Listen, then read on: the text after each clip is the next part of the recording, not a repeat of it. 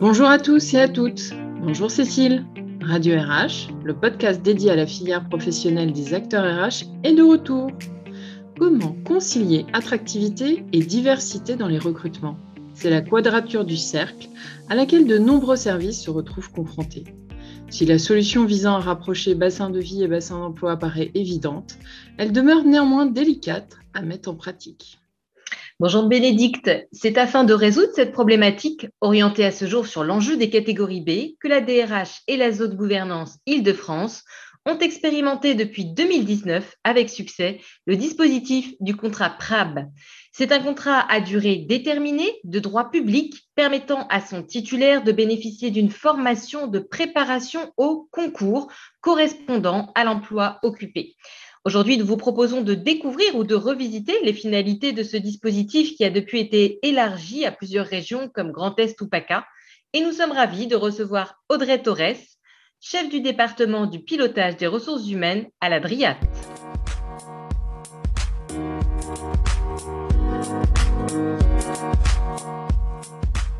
Audrey Torres, bonjour. Bonjour Cécile et merci pour l'invitation. Alors, Contrat PRAD, qu'est-ce que c'est? Comment ça fonctionne? Ce dispositif, qui date de la loi de 2017 relative à l'égalité et à la citoyenneté, permet aux personnes sans emploi de s'insérer ou de se réinsérer dans la vie active. Les personnes recrutées sont donc des contractuels qui se préparent à un concours de la fonction publique. Ce dispositif permet également de diversifier les profils des candidats au concours et de sécuriser les viviers dans certains bassins d'emploi ou secteurs d'activité où les administrations rencontrent des difficultés de recrutement. Ce dispositif n'est ouvert qu'au recrutement de B techniques en vue de préparer le concours de TSPDD, pour lequel le pôle ministériel dispose d'une classe préparatoire intégrée CPI pour assurer la préparation au concours des candidats au sein de l'ENTE de Valenciennes. Il faut donc être titulaire d'un diplôme de Bac plus 2 pour être candidat au PRAB, mais également remplir des critères supplémentaires liés au fait que le dispositif a pour objectif de remettre en selle des personnes qui seront éloignées de l'emploi. Être âgé de 28 ans ou plus ou bien être âgé de plus de 45 ans et en situation de chômage longue durée. Les candidats retenus bénéficient d'un contrat d'un an. Durant cette année de contrat, l'agent alterne temps de présence dans les services et temps de préparation au concours au sein de la CPI pour se préparer au concours de TSPDD. Alors, quels avantages voyez-vous à ce nouveau mode de recrutement? L'intérêt pour les services est de pouvoir choisir ses candidats via un dispositif de sélection organisé avec Pôle Emploi parmi un vivier de candidats souvent issus du bassin de francilien, ce qui permet une fidélisation de postes. C'est un dispositif gagnant-gagnant. Les candidats concernés par le dispositif ne se seraient jamais présentés spontanément à un concours de la fonction publique. L'administration les recrute par contrat et pourvoit un de ces postes vacants. De son côté, l'agent recruté bénéficie d'une formation qui multiplie ses chances de réussir le concours de TSPDD et devenir fonctionnaire. En cas de réussite, le candidat reste affecté sur le poste qu'il a occupé pendant un an en tant que contrat PRAB. Sa formation statutaire à l'ENTE s'effectue en alternance et son employeur peut dès lors espérer le conserver dans son équipe plusieurs années. En outre, le contrat PRAB est un recrutement par contrat rémunéré en catégorie B. Les agents recrutés par contrat PRAB alimentent le vivier des candidats au concours de TSPDD qui, notons-le, n'attirent plus autant que nous le souhaiterions. Et alors, qui sont vos partenaires institutionnels dans ce processus? Ce type de recrutement est considéré comme une aide à la déprécarisation afin d'aider des jeunes à trouver un emploi ou bien d'aider des personnes dans le cadre d'une réinsertion professionnelle.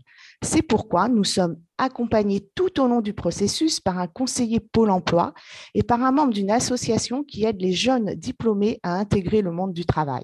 Depuis trois ans déjà, nous collaborons avec l'association Nos quartiers ont du talent qui assure la promotion du dispositif auprès des jeunes des quartiers. Mais les plus impliqués, ce sont les chefs de service qui proposent des postes.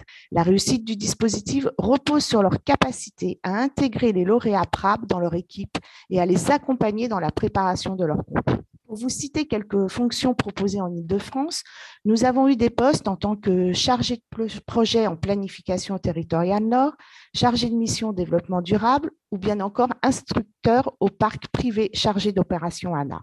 En 2020, le ministère a recruté 11 nouveaux PRAB en Ile-de-France et en région Aura 8 ont réussi le concours TSPDD, soit un taux de réussite de 72%, ce qui est un succès. En 2021, l'Île-de-France a recruté 9 nouveaux candidats, 17 au total, qui passeront le concours en mars 2022.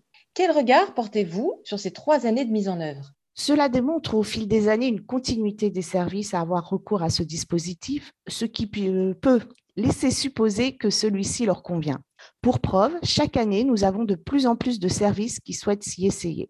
L'engagement des services est important, car le but est de trouver de jeunes candidats qui souhaitent intégrer la fonction publique sur des thématiques métiers du ministère telles que l'environnement, le logement ou la biodiversité. C'est un moyen pour les services de trouver des candidats sur des postes qu'ils n'arrivent pas à pourvoir, même si les processus peuvent être un peu longs. Alors justement, suite à ces retours d'expérience, quel est le retour des bénéficiaires et des services sur ce mode de recrutement? De la première année, nous faisons un point d'étape trimestriel avec les agents et avec les services et jusqu'à présent, ces retours sont positifs. Les lauréats font preuve de curiosité et s'intègrent bien au collectif de travail. Pour les services, ce recrutement leur assure d'avoir une sortie école qui connaît déjà le poste et l'environnement professionnel. Ces retours sont partagés avec le bureau RM3 de la DRH qui nous accompagne tout au long du processus de recrutement. Ce dernier nous a toutefois indiqué qu'il regrettait que les critères très restrictifs pour pouvoir candidater limitent le nombre de candidatures possibles et craindre que le dispositif ne soit pas reconduit à l'issue de l'expérimentation, car les autres ministères ne sont pas autant engagés. En attendant, il nous a encouragés à le promouvoir pour attirer des candidats franciliens sur nos postes. Et concrètement, si on est intéressé, comment s'y inscrire Quand et auprès de qui? Chaque année, nous diffusons nos offres sur la PEP, Place Emploi Public, Pôle Emploi, LinkedIn et l'intranet du pôle ministériel. Il suffit au candidat de nous adresser son dossier de candidature sur la balue dédiée indiquée dans l'avis de recrutement joint aux fiches de poste. Le recrutement par la voie du PRAB est logiquement lancé en juin. Merci à vous, Audrey Torres. Merci Audrey, merci Cécile. Pour aller plus loin, vous pouvez bien évidemment consulter les pages de l'intranet ministériel de la DRH, mais également euh, les pages de la place de l'emploi public. Merci à tous et nous restons à votre écoute en tant qu'acteur RH pour répondre à vos attentes et suggestions de thématiques pour les prochains épisodes. Et si vous voulez vous aussi être interviewé pour porter un sujet, n'hésitez pas à nous contacter.